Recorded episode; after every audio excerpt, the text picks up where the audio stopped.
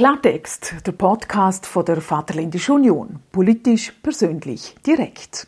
Herzlich willkommen zu einer weiteren Ausgabe von dem Podcast. Es ist ein weiteres Duo, darf ich so sagen. Eigentlich sind wir immer zu dritten am Tisch. Heute bei mir der Parteipräsident Thomas Zwiefelhofer. Thomas, schön bist du da. Danke, Tanja. Es gibt eigentlich zwei Gründe, warum wir uns entschieden haben, Zimmer zu hocken und den Podcast zu machen. Zum einen haben wir die Abstimmung über die Volkswahl von der Regierung hinter uns, eine sehr wichtige Abstimmung, wo man doch, ja, ich sage jetzt mit gemischtem Gefühl wahrscheinlich entgegengeeifert hat. Und der zweite Grund ist, dass kurz davor das gesamte VU-Regierungsteam bekannt hat, dass sie bei der nächsten Wahl im 2025 Nummer antreten würden. Und dann haben wir gefunden, komm, das ist doch Gesprächsstoff genug für so einen VU-Podcast. Thomas, zuerst einmal der Abstimmungssonntag, ist jetzt schon jetzt gesehen, schon eine spezielle Abstimmung gewesen. Habe ich so das Gefühl gehabt, ja? Ja, ich bin mir nicht sicher, ob allen Leuten so bewusst worden ist, was für eine wichtige Abstimmung das, das war. Es ist aus meiner Sicht, und es haben einige altdiente Parteikollegen von mir ähnlich eingeschätzt, wo früher vielleicht Regierungsmitglieder sind oder Landtagspräsidenten sind, sie haben gesehen, das ist eigentlich eine der wichtigsten Verfassungsabstimmungen der letzten 100 Jahre gewesen. Ob das allen Leuten so bewusst ist, die abstimmen sind, bin ich nicht so sicher. Insbesondere wenn ich die tiefe Stimmbeteiligung anschaue, habe ich den Eindruck, es ist nicht allen klar gewesen, was es wirklich gegangen ist. Und natürlich haben die DPL das eher angespielt und gesagt, ja, das ist ja nicht so eine große Sache. Aber die, die sich ein bisschen auskennen mit dem System und, und das Ganze über Jahre, Jahrzehnte schon verfolgt haben, haben unisono gesehen, das ist ganz eine wichtige Abstimmung gewesen. Und darum ist es so nicht so eine easy-going Kleinigkeit gewesen, darum ist auch die Anspannung gross im Vorfeld und entsprechend grosse Bemühungen von uns als Partei, da unsere Position überzubringen und es freut mich natürlich extrem, dass das gelungen ist und ja, aus unserer Sicht ist das natürlich ein erfolgreicher Abstimmungssonntag Wie hast du den Abstimmungssonntag verbracht?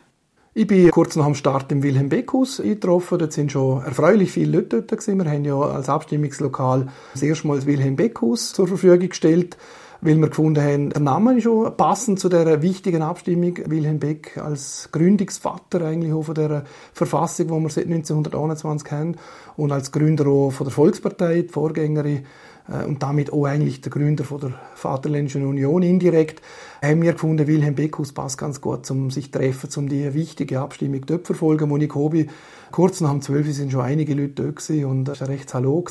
Und es sind nachher eigentlich bis um 2 äh, wo ich dann wieder gehen musste für die sogenannte Elefantenrunde, sind noch laufend Leute dazugestoßen und Leute, die ich nicht damit gerechnet habe, sind wirklich aus der ganzen Partei, jung und alt, sind ins Wilhelm Beckhaus gekommen und hat eine super Stimmung gegeben. Das hat mich sehr gefreut. Und wie gesagt, leider habe ich dann ein bisschen früher raus, mit Daniel Riesch zusammen ins Medienhaus zu der Elefantenrunde und bin dann aber nachher mit Daniel wieder retour nochmal ins Wilhelm Beckhaus, um ja, einfach die Stimmung geniessen und äh, Gedankenaustausch mit Parteifreunden und Gästen, die sich interessiert haben für das Thema. Also der erste wichtige Moment so einem Abstimmungssonntag ist immer erste Resultat aus Blanken, oder? Weil meistens gibt es ja doch schon relativ viele Tendenz vor. Ja, wie ist es dort zu hergegangen im Wilhelm Beckhaus, wo dann rausgekommen ist, dass auch Blanken sehr deutlich Nein gesehen hat? Ja, gerade Blanken ist das mal für uns wirklich eine spannende Sache gewesen, nicht nur weil es die erste Gemeinde ist und meistens ein, ein Trend vorgeht, wo sich oft bestätigt hat, sondern weil wir im Vorfeld auch Signal gehört haben aus der Ortsgruppe, VU-Ortsgruppe Blanken, dass es durchaus Rückmeldungen gegeben hat von größeren Familien und Umfeldkreis sozusagen in Blanken, wo eher auf der Ja-Seite gestanden sind. Und darum sind wir schon ein bisschen nervös gewesen haben gedacht, also wenn Blanken jetzt gleich am Anfang nicht so ein klares Nein hätte oder im dümmsten Fall sogar eine Ja-Mehrheit hätte, wäre der Sonntag schon fast ruiniert gewesen. Darum sind wir gerade beim ersten Resultat ziemlich nervös gewesen. Und ab dem Viertel ab zwölf ist die Spannung dann gestiegen, wo dann Blanca gekommen ist mit über 60 Prozent, ich glaube 63 Prozent und Nein, ist schon mal die erste grosse Erleichterung gewesen. Und für mich ist dort natürlich klar gewesen, damit eigentlich dürfte es gelaufen gewesen sein und von dort weg ist es dann auch viel entspannter gewesen, um die Resultate zu geniessen, die ich gekommen sind. Ja, wenn man gerade so jetzt äh, im Nachhinein hört, was könnten Gründe gewesen sein, da sagen Gegner oder sagen jetzt mal die, die das Ganze initiiert haben, sagen, ja, man hat halt Angst gemacht, etc. Hat man dort wirklich ein bisschen, ich sage jetzt mal, auf dieser Angstschiene die Leute versucht zu fangen oder sind es wirklich aus deiner Sicht berechtigte Ängste und Bedenken, wo man dort hat, falls das Volk ja gesagt hätte? Also ich finde es ja amüsant, dass ausgerechnet von der DPL-Seite der Vorwurf kommt, man habe Angst geschürt. Und mit Angst einen Abstimmungskampf betrieben. Es ist schon fast ironisch, wenn es von ihrer Seite kommt. Und ich glaube, es ist auch nicht zutreffend. Es geht nicht um Angst. Aber Angst ist vielleicht auch das falsche Wort dafür. Es sind Befürchtungen gewesen, und es sind wirklich ernst gemeinte Befürchtungen gewesen, dass wenn wir unseren Staat so umbauen, dass es quasi wie drei Souverän, drei Gewalten gibt, also die dritte Gewalt, die Regierung, eigentlich die Exekutive, deutlich gestärkt worden wäre. Es ist die Anseite vom Problem, dass es eben der Landtag geschwächt hat, dass es auch zumindest, sagen wir so, emotional fürs Fürsthaus wahrscheinlich schwieriger geworden wäre, das Gegengewicht zum Volk quasi zu bilden und aus der monarchischen Sicht das Ganze anzuschauen jeweils, wäre sicher viel schwieriger geworden, wenn die Regierung eben nur quasi zwischen Volksvertretung und Fürst als Exekutive in einer eher zudienenden, neutraleren Position gewesen wäre, sondern neu eben direkt vom Volk gewählt worden wäre. Und auf der anderen Seite dann einfach die Befürchtungen, dass eine Regierung dann sich loskoppelt vom Parlament, und zwar auf einer nationalen Ebene. Es ist ja der große Unterschied zu einem Schweizer Kanton, dass dann Blockaden könnten entstehen auf der einen Seite und auf der anderen Seite sogar vielleicht ein Powerplay könnte entstehen, dass eine Regierung zum Beispiel plötzlich vier FDP-Regierungsräte hat und im Landtag aber ganz eine andere Mehrheit ist. Das hätte ganz unvorhersehbare Konsequenzen können haben. Und natürlich ist es nicht sicher, dass es so rausgekommen wäre. Vielleicht hätte sich gerne so viel geändert.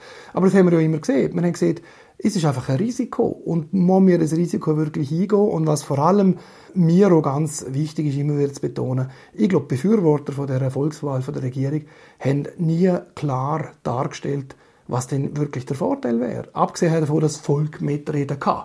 Ja, schön, also es klingt auf den ersten Blick sehr interessant, aber was konkret Vorteil wären bei einer Volkswahl von der Regierung? Das haben sie nie auf den Punkt gebracht, nie deutlich klar dargestellt. Und wenn man etwas will, unbedingt will und eine grosse Änderung der Verfassung will und nicht klar darlegen kann, warum das passieren soll, was die wirklichen Vorteile sind, ich glaube, dann muss man sich schon fragen, sind es die Risiken wert, wo man da hat wollen, eingehen Also Angst schüren, nein. Aber auf die Risiken hinweisen, es darf man doch. Und ich glaube, es ist unsere Aufgabe als staatstragende Partei, dass wir auf so Risiken hinweisen. Und ich finde es dann auch nicht richtig, wenn man von Angstmacherei redet. Für dich persönlich, was hast du das Gefühl, warum das die Leute Nein gestimmt haben? Ich glaube, es ist eine Mischung aus ganz verschiedenen Gründen. Ich glaube, ein Teil der Bevölkerung hat tatsächlich die Befürchtungen geteilt, wo wir auch gesehen haben, dass es eben erstens zu anderen Mehrheiten in der Regierung kommen kann als im Landtag, dass die Regierung vielleicht stark wird durch die Volkswahl. Befürchte auch, dass vielleicht der Landtag und die Monarchie geschwächt werden könnten befürchte ich aber auch, dass vielleicht irgendwelche Sprengkandidaten mit einem grossen Portemonnaie einfach sich so einen Wahlkampf leisten und dann quer steigen und dann vielleicht auch die Regierung aufmischen, wenn man so schön sieht. Alle die Befürchtungen haben wahrscheinlich einen Teil von diesen Nein-Stimmen ausgemacht.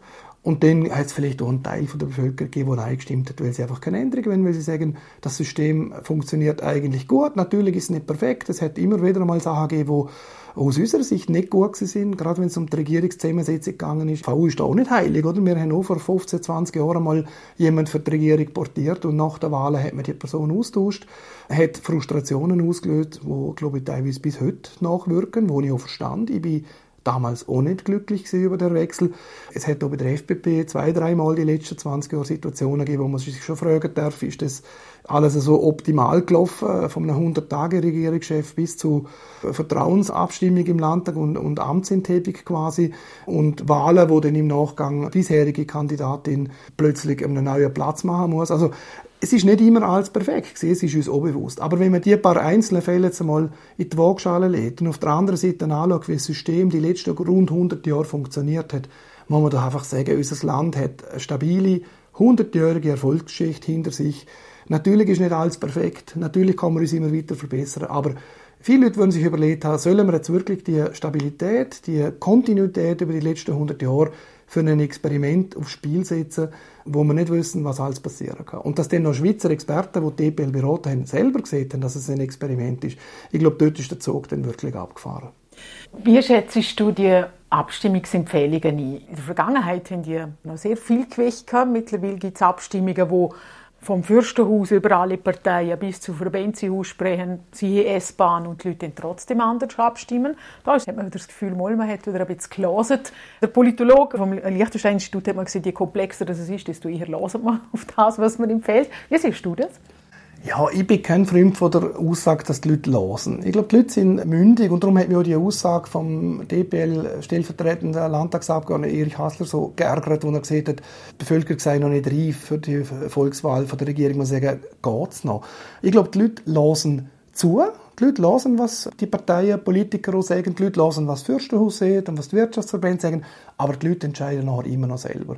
Und bei der S-Bahn ist es jetzt einfach so gewesen, dass der Großteil der Bevölkerung halt das Gefühl hat, nein, die S-Bahn bringt uns, gerade im Oberland zum Beispiel, wahrscheinlich einfach zu wenig. Immer, dass ein Theresa Berger gesehen hat, ja, für mich ist der Vorteil nicht so offensichtlich oder ein Balzner oder ein Dresner, wo weiter weg von der S-Bahn sind, dass dann da reinkommt. Das muss man dann einfach, glaube ich, als Demokrat einfach respektieren. Und dass man dann von Unreife redet von der Bevölkerung ist, finde ich, gerade von einer Partei, wo sich Demokraten pro Liechtenstein nennt, schon fast ein bisschen arrogant. Also mir hat das sehr gestört und die Leute hören schon, was man sieht, aber sie entscheiden selber. Und ich glaube, der Bürger in Liechtenstein ist mündig und mit dem man Leute der Politik halt umgehen, dass nachher eine Demokratie Entscheidungen oder Urnen vielleicht einmal anders rauskommen, als man sich erhofft hat. Man darf dann aber auch nicht frustriert sein, sondern das Leben geht ja auch weiter und einmal gewinnt man eine Abstimmung, einmal verliert man eine Abstimmung und ich glaube, wer es nicht kann, sollte weder Sport treiben noch Politik machen. Ja, gewinnen und verlieren ist oft nach beieinander und so macht Spaß, andere weniger, aber ich glaube, weniger muss man einfach haben, dass man mit so Sachen umgehen kann. Gehen wir zum Schluss vielleicht noch ganz kurz auf die Wahlbeteiligung. 66,5 Prozent ist jetzt nicht eine Glanzleistung im Liechtenstein. Auf was äh, führst du das zurück? Ja, wir haben bei den Energievorlagen schon fast gleich tiefe Abstimmungsbeteiligung gehabt. Und ich muss sagen, ich finde es eigentlich auch schade, oder? Weil sowohl die Energievorlagen sind ganz wichtige Themen für die Zukunft unserem Land. Und jetzt die Verfassungsänderung wäre noch wichtiger gewesen. Das ist sicher eine zentrale Abstimmung von den letzten 20, 30 Jahren gewesen. Und dass dann ein Drittel der Bevölkerung nicht abstimmt, finde ich einfach schade, weil damit eigentlich auch das Ergebnis ein bisschen zu relativieren ist. Politologen sagen ja, dass meistens bei denen, die nicht abgestimmt haben, die Gewichtung ungefähr gleich ist wie bei denen, die abgestimmt haben. Das heißt, man kann davon ausgehen, dass das Ergebnis nicht anders rausgekommen wäre, wenn 10% mehr abgestimmt hätten, sondern es ist wie wenn man sieht, Blanken gibt der Trend vor und Blanken ist sehr klein im Vergleich zu Verdotstresen oder Schar und trotzdem ist es fast gleich rausgekommen. Also man kann sagen, so wie Blanken der Trend vorgibt, gibt auch die Stimmbeteiligung der Trend vor. Ob es jetzt 67 sind oder 77% in der Regel ist die Verteilung etwa gleich. Trotzdem ist es einfach schade, dass so viele Leute die Chance nicht nutzen und sich nicht beteiligen an der Abstimmung. Ich glaube einfach, dass man bei den Jüngeren vor allem über digitale Möglichkeiten nachdenken sollte, dass man vielleicht elektronische Stimmabgabe, wir machen heute auch so viele Sachen heute digital und das System kann man noch sehr ausgestalten. Dort sehe ich Chancen und alles andere, muss ich sagen, mobilisiert, haben wir probiert. Wir haben auf Social Media, wir haben in den Zeitungen, mal viel mehr kann man machen. Es gibt einfach einen Teil der Bevölkerung, der sich dann halt nicht interessiert. Mit dem würden wir uns müssen abfinden, glaube ich. Und wenn wir noch ein bisschen mehr Junge herbringen mit der Digitalisierung, vielleicht landen wir wieder ein bisschen höher. Aber ich glaube, der Trend in allen Demokratien ist halt so, es ist ein bisschen ein Luxusthema, wir sind es einfach gewöhnt. Und wenn wirklich alle Monate fast eine Abstimmung ist, dann würden die Leute ein bisschen faul. Und es ist eigentlich ein bisschen schade, aber auch das muss man, glaube ich, einfach respektieren, dass nicht alle Menschen so interessiert sind an der Politik, wie vielleicht die, die sich jetzt da an diesen Podcasts und anderen Themen beteiligen. Jetzt haben wir zurückgeschaut, jetzt schauen wir für. Jetzt wissen wir mal zumindest, die Landtagswahlen 2025 werden unter den gleichen Kriterien stattfinden wie die letzten Jahre und Jahrzehnte. Was wir aber auch schon wissen, und das kann ich mir vorstellen, ist wahrscheinlich für dich als Parteipräsident jetzt nicht die schönste Botschaft, die du gehört hast in den letzten Wochen, dass der Daniel Riesch, auch Dominik Hasler und Graziella Maroc-Wachter alle drei gesehen haben, sie möchten nicht nochmal antreten. Wie war es für dich? Gewesen? Natürlich ist es als Parteipräsident nicht unbedingt ideal und man erhofft sich natürlich vor allen drei ein Ja. Ich habe die Gespräche bilateral mit jedem Einzelnen geführt und jeder Einzelne hat mir gesagt, Du, mit den anderen zwei musst du selber reden. Von dem her habe ich gehofft, dass mindestens ein Ja kommt, weil dann wäre eine gewisse Kontinuität im Sinne von einer rollenden Übergabe gewährleistet gewesen. Aber es hätte in den letzten 20 Jahren schon mehrfach so Wechsel gegeben, wo alle von einer Partei aufgehört haben. In der VU im Jahr 2013, wo ich selber auf dem Ticket gestanden bin als Regierungschefkandidat und dann ja Vize-Regierungschef geworden bin, dort sind wir auch drei neue gewesen. Und die FDP hat im 2021 gerade erst vor drei, vier Jahren bei den letzten Landtagswahlen praktisch auch drei neue Kandidaten gebracht. Das bisherige Team hat aufgehört, weil Katrin Eckenberger ja erst kurz vor der Wahl dazugestoßen ist und noch nicht lange im Amt war, also dass man Katrin Eckenberger jetzt quasi als bisherige Regierungskandidatin tituliert, äh, ja, kann man machen, aber ist von der Erfahrung her wahrscheinlich eher zu relativieren. Ich glaube, darum passiert es halt immer wieder einmal, dass so Erneuerungen gibt, die Parteien, Was mir wichtig ist und was mir äh, zuversichtlich stimmt, ist auch, dass die VU damals im 2013 in einer wirklich sehr schwierigen Situation war. Wir haben vor 15 Jahren einen kompletten Umbruch gehabt, wir haben eine Abspaltung gehabt, Teil der DU sind ja von uns gewesen, sind bei uns weggegangen, auch eine Partei gegründet. Dass es ganz schwierig wird, haben wir hier gewusst. Und ich glaube, wenn wir heute die VU anschauen, die letzten Gemeinswahlen und jetzt gerade die Abstimmung zu der Volkswahl für die Regierung, wo wir uns klar positioniert haben und jetzt ein deutliches Ergebnis auf genau unsere Linien bekommen.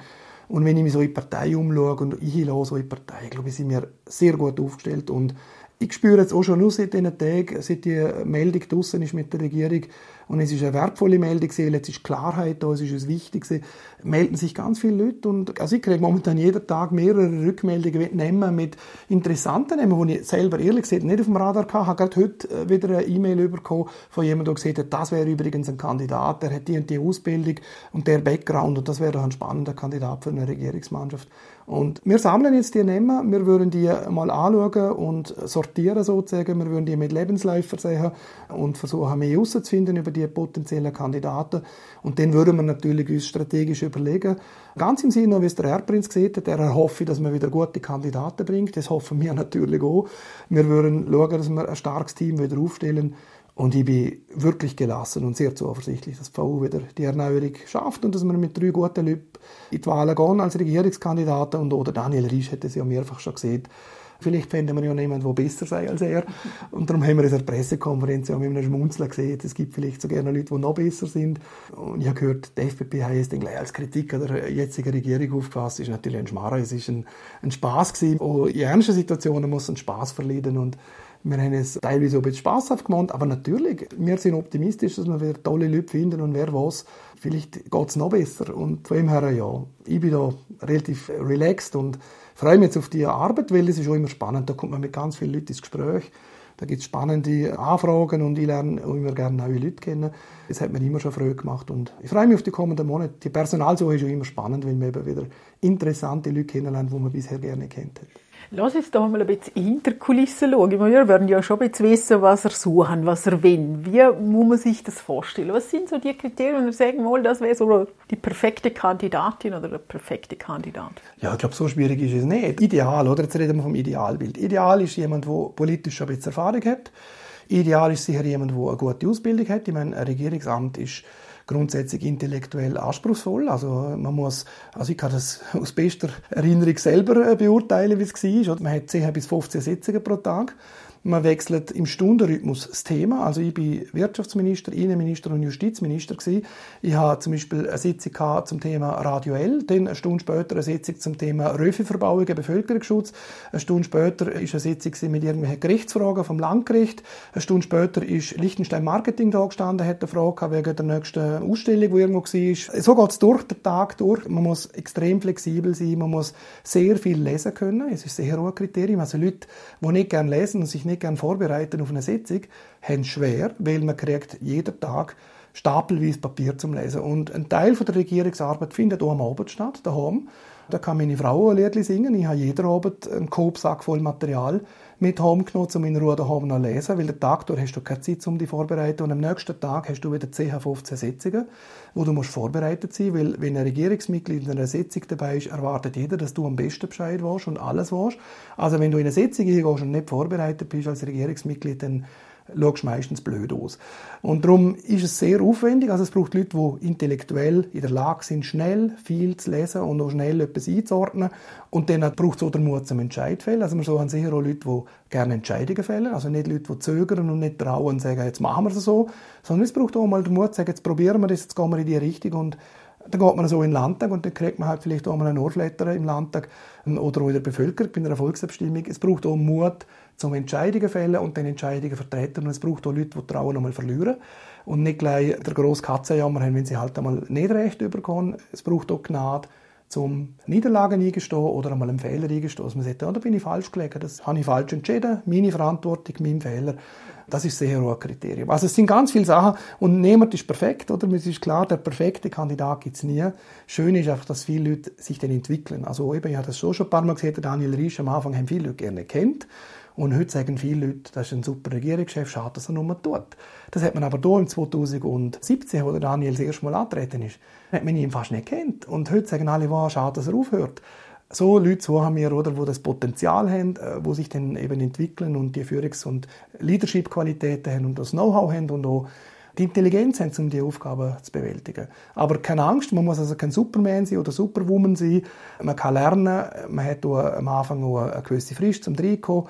Aber natürlich eine gewisse Erfahrung ist sicher ein Vorteil. Also wird spannend, die Leute zu suchen und ich bin überzeugt, dass es so Leute gibt. Ich glaube, es muss schon ein spezieller Typ von Mensch sein. Also nicht nur ein bisschen extrovertiert veranlagt, weil man halt viel reden muss, viel Kontakt knüpfen muss etc. Absolut. Aber auch die Arbeitszeit. Also sind wir ehrlich, heutzutage, wenn wir so hören von der jüngeren Generationen, dass es schwierig sein wird, Chefs zu finden, Leute zu finden, die Führungspositionen, die Tag und Nacht arbeiten, dann ist es vielleicht schon etwas abschreckend, oder? Wenn ich weiß, okay, ich arbeite Tag und Nacht, oder? Ja, man schafft viel. Ich habe das eben auch vier Jahre gemacht. Es war sehr intensiv, gewesen, aber trotzdem nebenan Familie gehabt und ich glaube, meine Kinder sind alle gut rausgekommen. und ich habe trotzdem immer Hobbys gehabt. Ich habe immer weiter äh, Sport getrieben. Ich habe auch während der Regierungszeit meinen Weinberg weiterpflegt. Ich glaube, man muss einfach gut einteilen. Man muss vor allem auch Hilfe annehmen. Man muss ein gutes Team haben. Äh, ich glaube, schon eine Qualität als Regierungsmitglied, dass man nachher bei der Personalwahl, in der engsten Personalwahl, eine gute Hand hat. Äh, die engsten Mitarbeiter sind ganz wichtig. Ich habe das Glück gehabt, geniale Generalsekretärin zu haben und einen ausgezeichneten persönlichen Mitarbeiter. Wer sich auskennt, was wäre morgen. Und wir, nur schon wir als Dreierteam haben hervorragend funktioniert. Und es ist schon die Halbmiete. Und man muss ja nicht alles selber machen. Es braucht ein Team hinten dran, das arbeitet. Und wenn man ein gutes Team ist und den Leuten auch Freiheiten gibt und äh, die Leute noch kreativ lässt sein, dann muss man alles selber bewältigen. Und darum glaube ich, dass es machbar ist. Aber man muss natürlich Freude haben an der Arbeit. Wer einen 9-to-5-Job sucht, ist wahrscheinlich in der Regierung falsch. Aber ehrlich gesagt, Tanja, in der Privatwirtschaft ist das heute auch nicht anders. Wer in der Privatwirtschaft Führung will übernehmen und Verantwortung will übernehmen und vielleicht auch einen guten Zahltag will verdienen, muss bereit sein, Leistung zu bringen und halt auch mehr als nur 9 to 5 und halt am Abend mal etwas lesen und Wer heute in eine Geschäftsleitung geht oder Privatwirtschaft, glaube ich, kann nicht erwarten, dass er am Abend um 5 Uhr heimgeht und dann äh, am Abend noch Fernsehen schauen kann und ein Bierchen zupfen, sondern er muss halt auch bereit sein, am Abend noch etwas vorzubereiten und am Wochenende mal eine E-Mail zu beantworten. Es braucht dort eine Qualität, dass man weiß, wenn genug ist und trotzdem Bereitschaft, ein bisschen mehr zu leisten. Es ist eine Regierung nicht anders als eine Privatwirtschaft. Gut, der Zeitdruck ist ja auch noch ein bisschen da, würde ich jetzt mal so sagen. Sommer ist, glaube ich, der Plan, oder? dass man es beieinander hat. Ja, aber jetzt haben wir Februar, Anfang März, äh, Entschuldigung. Das nicht Spaß. Also, äh, nein, ich habe das schon so oft mitgemacht. Ich bin ja wirklich schon lange Politik dabei, seit 20 Jahren. Und es sind rund sechs Monate, wo wir jetzt Zeit haben, nur schon für die Regierungsmannschaft. Sechs Monate sind ewig. Und für die Landtagszusammensetzung haben wir noch länger Zeit, weil die letzten Nominationen üblicherweise im Herbst passieren. Ich habe sogar schon in den letzten 20 Jahren erlebt, dass einmal noch im November oder im Dezember jemand nominiert worden ist. Mhm. Und es sind fast zehn Monate. Also es geht noch ein ganzes Jahr bis zu der Wahl. Und da möchte ich auch ähm, Valentin Ritter, der da von der Freien Liste in der Elefantenrunde sieht, er möchte jetzt nicht die nächsten sechs Monate nur über das Thema reden. Das hat er völlig recht. Ich glaube, jetzt ist ja noch mal genug über die Regierungswahl geredet. Jetzt haben wir die Volksabstimmung gehabt. VU hat bekannt dass es drei neue braucht. Ja, es ist ein Schock für manche. Für manche ist es eine normale Erneuerung. Und jetzt haben wir über das so oft geredet und jetzt, glaube ich, jetzt sollten wir dann wieder über inhaltliche Themen reden. Der nächste Landtag allein schon ist wieder vollpackt mit spannenden Themen. Und wir machen uns jetzt die Arbeit in der VU. INIMA, die FPP und auch die Freie Liste sind ja auch schon dran an dem Thema. Es ist ganz normal und mit Wahlkampf hat das noch nichts zu tun. Oder? Es ist personelle Vorbereitung. Personelle Vorbereitung ist noch nicht Wahlkampf. Es wäre wirklich blöd, wenn wir jetzt schon Wahlkampf machen. Dass die Leute über das reden, wenn verstanden. Es ist wirklich jetzt natürlich eine Neuigkeit gewesen, aber hey, vor äh, vier Jahren bei den letzten Wahlen hat der Mauro Pedrazzini anderthalb Jahre vor der Wahlen bekannt gegeben, er nur antritt. Und dort hat kein Mensch ein riesen Theater gemacht. Okay, es war on von fünf, gewesen, aber die anderen sind dann ziemlich bald auch gefolgt. Also, so ein Zeug ist jetzt das auch nicht. Es ist gut, dass wir darüber reden und die Leute interessiert. Das freut mich natürlich, wenn die Leute sich für Politik und für Parteien interessieren. Aber so ein riesen Drama und so eine Sache ist das auch nicht. Und die Landtagskandidaten laufen parallel dazu, oder? Ja, die Landtagskandidaten sind eigentlich immer so eine Mischung aus Ortsgruppen und Landespartei. Eigentlich ist der Lied dort schon eher bei den Ortsgruppen, weil es ja oft äh, Vertreter sind aus den einzelnen Gemeinden. Und dort laufen bereits, wo sie laufen, einzelne Gemeinden sind dort unterwegs. Also es gibt Ortsgruppen, die so eine Art Findungskommission eingesetzt haben, wo bereits im Gespräch sind, wo Listen erstellen, teilweise einzelne Leute schon angefragt haben. Die Landespartei ist eher auf der Seite ähm, von der bestehenden Abgeordneten am Rückfragen. Auch dort sind wir gut unterwegs und wir wissen schon bei einigen, wohin die Reise geht. Äh, wird ich nicht mehr verraten im Moment. Aber ähm, es ist eher der Job der Landespartei, natürlich die bisherige Fraktion auch abzuholen. Und dort habe ich die Fraktion auch um Verständnis gebeten, dass ich gewartet habe äh, mit dem Timing, bis äh, das Regierungsthema durch ist, oder? Und die Volksabstimmung, äh, wo jetzt war. Und jetzt sind wir auch mit der bestehenden Fraktion natürlich intensiv im Gespräch und dort ist schon einiges klar. Also es geht jetzt alles voran. Die Ortsgruppen schaffen bereits die meisten und die Landespartei ist auch fließig. Also somit keine Langeweile, aber auch keine Panik. Und ja, ich habe ein gutes Gefühl, eben, momentan macht es richtig Freude, weil sehr viele Leute mit anpacken, sich melden und auch eine gute Energie ausstrahlen. Das Ziel bei der Wahl 2025? Ich nehme an, ist jetzt eine rhetorische Frage. Nein, das sind wir jetzt nochmal ganz klar zusammengefasst auf einen Punkt gebracht. Ja, das Ziel ist natürlich, dass die VU mit einem größeren Abstand als letztes Mal die Landtagswahlen gewinnt. Das ist mein persönliches Ziel als Parteipräsident. Und wenn wir die Wahlen mit einem größeren Abstand gewinnen, sollte auch klar sein, dass wir wieder die Mehrheit in der Regierung stellen idealerweise oder Landtagspräsident stellen kann. Es wäre eigentlich schon unser Ziel, weil die Dualität haben wir jetzt auch nicht so wahnsinnig toll gefunden. Es ist so, dass der Wettkampf innerhalb von der Koalition hat teilweise auch ein bisschen Probleme ausgelöst. Was durchaus normal ist, wenn man die letzten 50 bis 100 Jahre anschaut, ist es immer so, dass eine gewisse Ko-Opposition halt in einer Koalition auch ist, weil die nächste Wahl kann schnell. Aber idealerweise ist natürlich die Regierungsmehrheit auch mit der Landtagspräsidiumsvorsitz verbunden. Es wäre unser Ziel, bei aller Bescheidenheit. Ja, VU möchte natürlich die nächsten Wahlen gewinnen. Und wenn wir die Gemeinswahlen 23 anschauen, sind wir optimistisch, dass man den Schwung mitnimmt, egal wie das Regierungsteam ausschaut. Wir werden gute Leute bringen und auch gute Landtagskandidaten. Und dann bin ich zuversichtlich, dass wir das Ziel erreichen. Ja, ich glaube, Zuversicht braucht man und dürfen wir noch haben an dieser Stelle. Ich glaube, es ist schon mal schön, dass man den Haken hinter die Volkswahl machen kann, was okay, wir äh, reden vom gleichen Prinzip, es werden nicht nur jenste Gesetze, die ausgeschafft werden wollen, dass man sich wirklich dann auf das konzentrieren kann. Genau, Schritt für Schritt. Jetzt haben wir ein Kapitel können abschließen. Die EPL selber haben Gesetze sind für uns die Klarheit jetzt so deutlich ausgefallen ist. Damit ist das Thema nochmal erledigt. Es ist schon ein Vertrauensbeweis vom Stimmvolk als jetziges System und jetzt dürfen wir beweisen, dass das System wirklich funktioniert. Gut, dann sind wir gespannt. Wie du siehst, es ist noch genug Zeit bis dorthin und wir sind davon überzeugt, dass es bis dort noch viele andere Themen gibt, die wir besprechen dürfen, nicht nur im Podcast, sondern natürlich auch so auf der politischen Bühne. Vielen lieben Dank, Thomas Zwiefelhofer, dass wir hier dürfen, da sein heute und miteinander über das schwätzen. Danke, Tanja. Klartext, der Podcast von der Vaterländischen Union. Politisch, persönlich, direkt. Tschüss miteinander.